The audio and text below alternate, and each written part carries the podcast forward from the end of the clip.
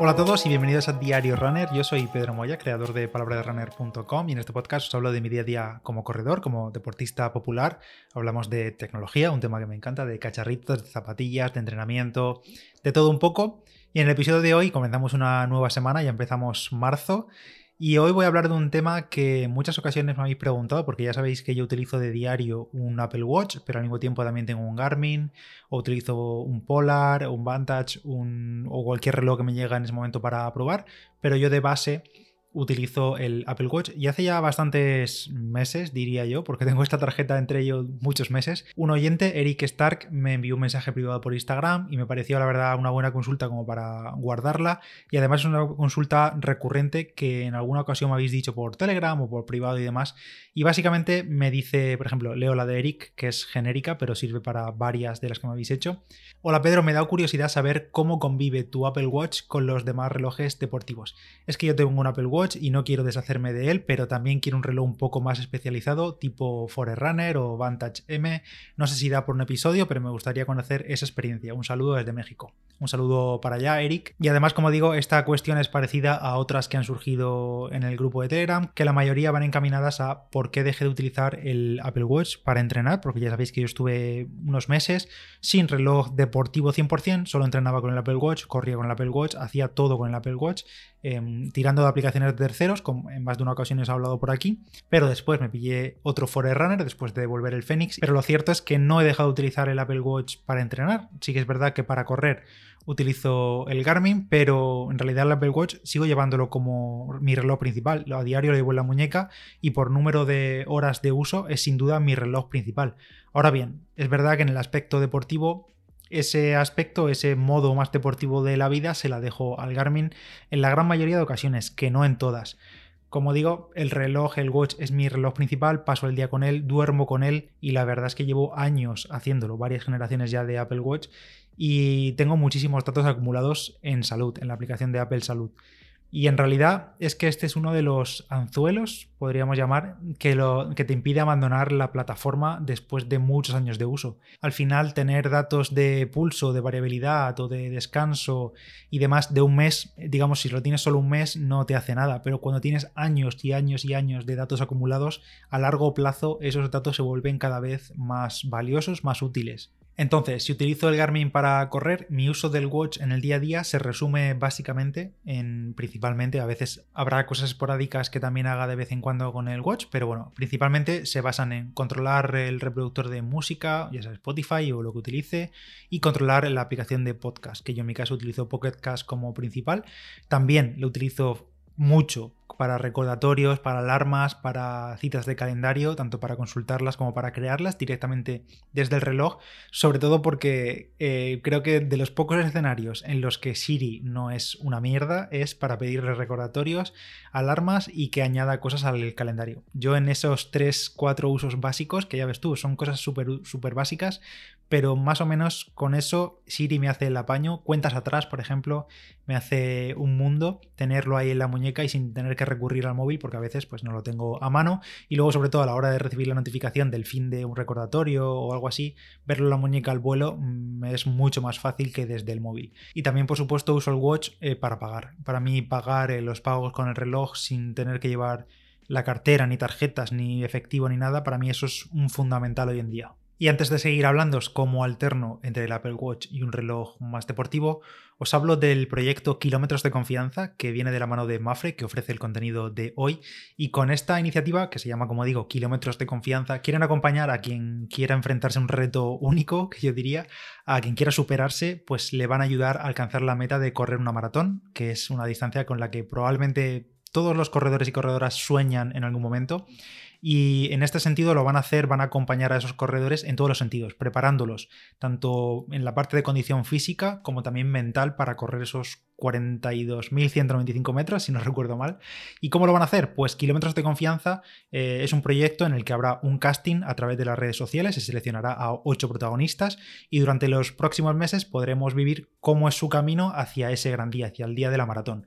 Podremos saber cómo han sido sus logros, las dificultades que han pasado, porque al final el camino hacia la maratón es largo y no es fácil en muchos sentidos, y también pues los distintos hitos que han ido superando hasta llegar a ese gran día. Pero ojo, he dicho que van a seleccionar a para 8 personas, pero kilómetros de confianza es para todo el mundo, porque por un lado cuentan con el entrenador Pablo Lucero, que estará guiando y compartiendo contenidos para todos los que se animen, que se suben a la iniciativa, y también al mismo tiempo por la parte de motivacional estará Germán Madrazo como coach que se encargará del entrenamiento más psicológico, más mental, y como digo, este casting empieza hoy mismo, día 1 de marzo, y durará hasta el día 12, y si quieres participar, pues la verdad es que es muy fácil. A través de las redes sociales solo tienes que subir un vídeo a Instagram, a tu Instagram, contando pues, tu historia de superación personal y sobre todo por qué te gustaría unirte a este reto de llegar a conseguir correr una maratón.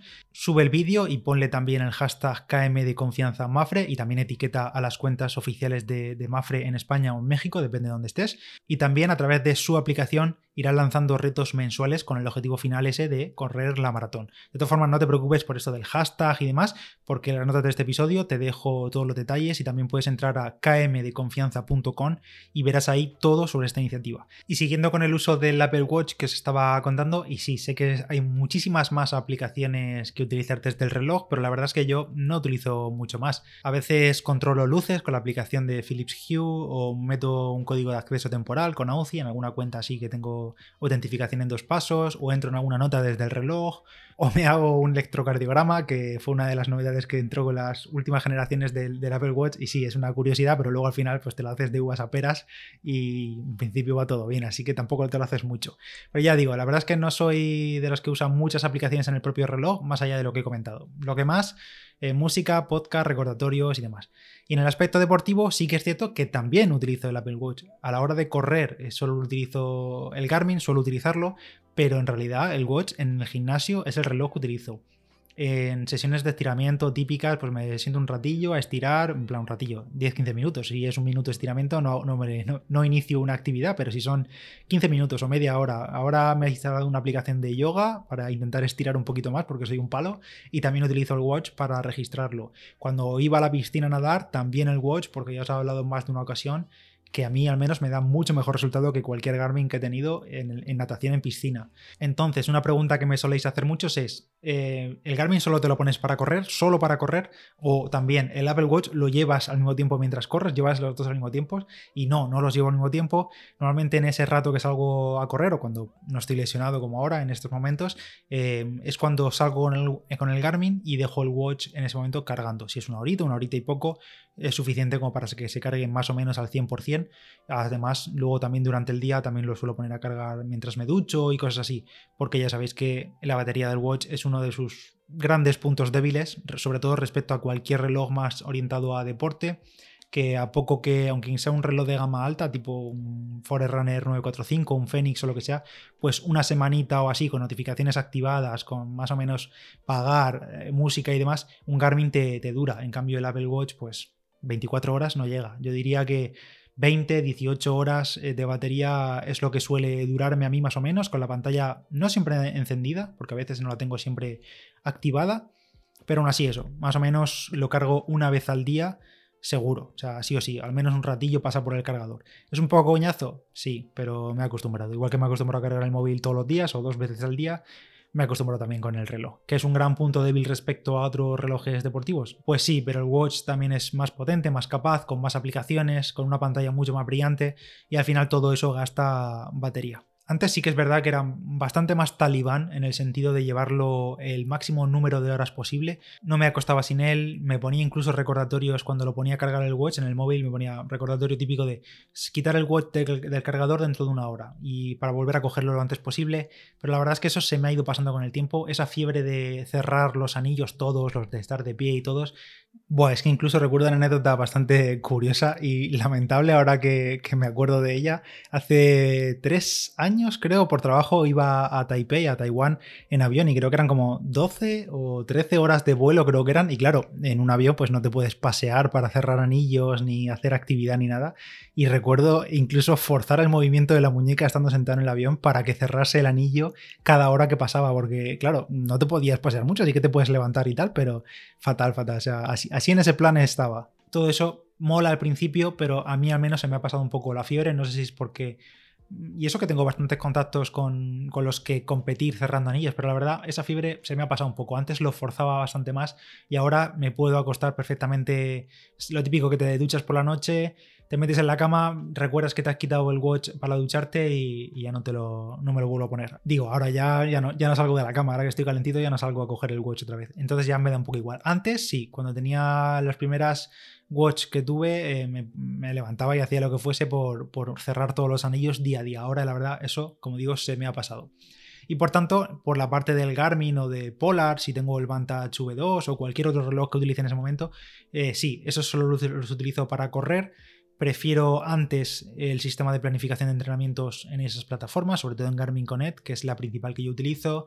Además, suele ser en esos relojes donde tengo los sensores emparejados, ya sea Street o la banda de pulso o la Polar H10 que utilizo habitualmente. Suelo tenerlos emparejados en esos relojes, no lo tengo en el Watch, aunque podía, sí, pero lo tengo en el Garmin. Y eso sí, si en un futuro cambio, por ejemplo, a un Garmin de última generación, que lo tienen todo, y digo Garmin porque, eh, como he dicho antes, un requisito obligatorio que le pediría yo a un reloj sí o sí hoy en día ya es hacer pagos con el reloj y solo Garmin tiene sistema de pagos propio, así que en ese sentido solo me iría un Garmin de última generación con todo y en ese caso sí que me plantearía ir full tryhard, eh, utilizarlo como reloj para todo, dejando el watch de lado porque tendría todo, en principio tendría almacenamiento para música, tendría reproducción de música desde Spotify, eh, entrenamientos, planificación, notificaciones, más o menos la interactividad que yo le pido al reloj, porque yo no necesito mucho más. Sí que es verdad que tengo amigos que utilizan, tienen el, Apple Watch y utilizan el móvil eh, lo mínimo. O sea, pueden pasar horas o toda una mañana sin teléfono y no les pasa nada. O sea, y hacerlo todo, todo, todo con el Watch. Llamadas, calendario, notas, emails,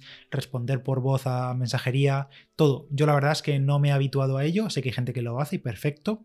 E incluso, fijaos lo que os digo, que mi Apple Watch es eh, la versión LTE, que tengo posibilidad de ponerle SIM virtual y tener datos para que sea 100% independiente del móvil, pero lo cierto es que en este tiempo no he salido ni un solo día sin el móvil. O sea, yo voy a correr, me podría llevar solo el watch y nada más. Y no, me llevo el móvil sí o sí. O sea, no, no salgo sin el móvil. Pero bueno, ese es mi uso. No sé si vosotros también combináis dos relojes, uno más smartwatch, más reloj inteligente y otro realmente para entrenar o si estabais en esa situación y finalmente os habéis ido a por otro, a por uno concreto y utilizáis uno para todo. Por ejemplo, antes, hace unos años, em, pues los relojes deportivos eran más tochos, eran no encajaban tan bien en el día a día, sobre todo si yo que sé, si tenías que ir de traje, pues no te ponías un reloj enorme, plasticoso. Ahora son mucho más refinados y demás y con más correas podemos personalizarlos y es más fácil llevarlos en el día a día. No sé, no sé si vosotros habéis estado en esa situación de cambiar entre uno y otro a diario y luego os habéis quedado con uno concreto, me gustaría leeros. Y hasta aquí este episodio de Diario Runner. Yo soy Pedro Moya, palabra de Runner en Instagram. Gracias a Mafre por patrocinar este episodio. No olvidéis echar un ojo a su iniciativa de kilómetros de confianza, que ya sabéis que el casting dura hasta el 12 de marzo y luego vienen las prisas y nos conocemos. En las notas del episodio te dejo un enlace a la web y a todos los detalles que tienes que hacer para participar o para unirte a ese proyecto. Y van a tener también una aplicación propia desde la que los entrenadores podrán ir dando consejos y también irán lanzando retos hasta llegar a ese gran día de la maratón. Hasta aquí el episodio, como digo, un saludo y nos escuchamos en el siguiente. Adiós.